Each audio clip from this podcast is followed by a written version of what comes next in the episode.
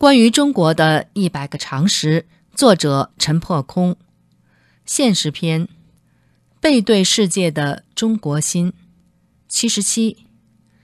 面对北韩，中国官民不同调。中共当局表述中朝关系，先后有唇齿相依、两国人民鲜血凝成的战斗友谊，然而中国民间却并不买账。中国民众对北韩拥有核武器感到极度不安和愤怒，因为北韩的核武器、核基地、核储备、核设施、核废料、核试验场一律布设在靠近中国一侧，中朝边境成为世界上最危险的边境。北韩核试爆地点距离中国边境最近，仅五十至一百多公里，在北韩一侧制造人工地震。就等于在中国一侧制造人工地震，直接受损的外国只有中国。按理，中共当局最应该做出强烈反应，但中共当局却总是语调平平地宣称，北韩核试验尚未对我国造成影响。其实，北韩核试爆动辄制造五级左右的人工地震，中国一侧民众疏散，学校停课，土地开裂。潜在的核辐射和核污染更是不在话下。显然，在只顾权力的中共当权者眼里，并无中国人民的安危。环顾全球，中国遭受核威胁最为严重，因为中国身边的拥核国家最多，既有俄罗斯、北韩、巴基斯坦和印度，共四个。俄罗斯身边。有中国和北韩两个，巴基斯坦身边有中国和印度两个，印度身边有中国和巴基斯坦两个，英国和法国身边互为拥核国家一个，美国身边与所有拥核国家隔着跨大洋的远距离零个。尽管核武器可以投射到全球任何地点。但论及直接的核威胁，中国首当其冲。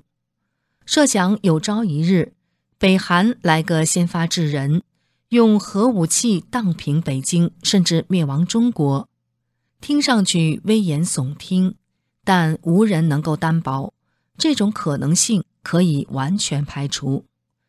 既然历史上小国蒙古和小国满清都曾先后灭亡大中国。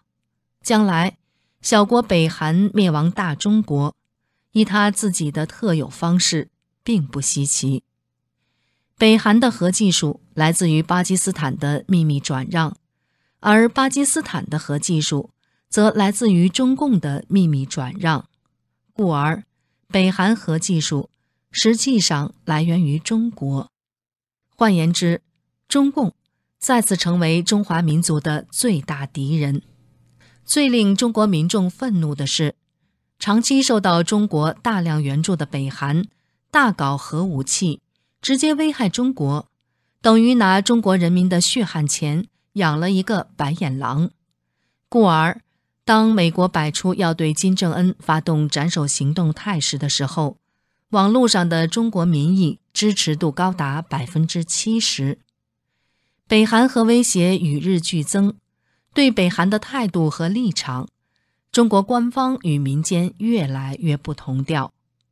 胡锦涛上台时号召中国学习古巴、北韩，声称古巴、北韩虽然经济困难，但政治上一贯正确。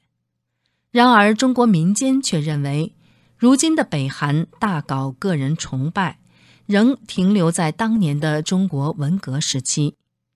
在今天的中国人看来，当年中国的所谓抗美援朝，实际是让中国人充当炮灰。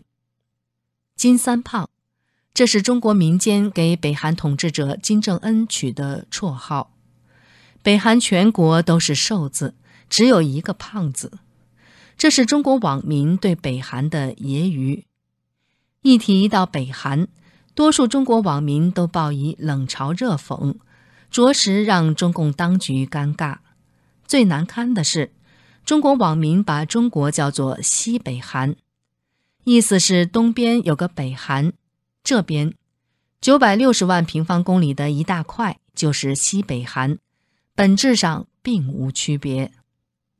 中共官方喉舌《环球时报》为此发表一系列社评，反击中国民众为北韩辩护，有如下标题：“北韩人权决议，中国投反对票合理。”编造北韩政变假新闻好玩吗？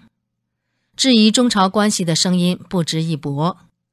外界想拆散中朝友好，这需被注意到。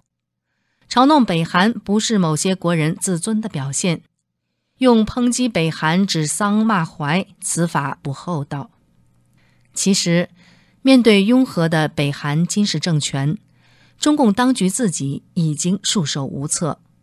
如果继续包养，那是养虎遗患；如果中断经援，北韩可能投向他国，脱离中共，进一步反目成仇；如果攻打北韩，可能遭致后者核反击和报复；如果联手韩国和美国颠覆金氏政权，一个统一和民主化的朝鲜半岛，在地缘政治上必对中共不利。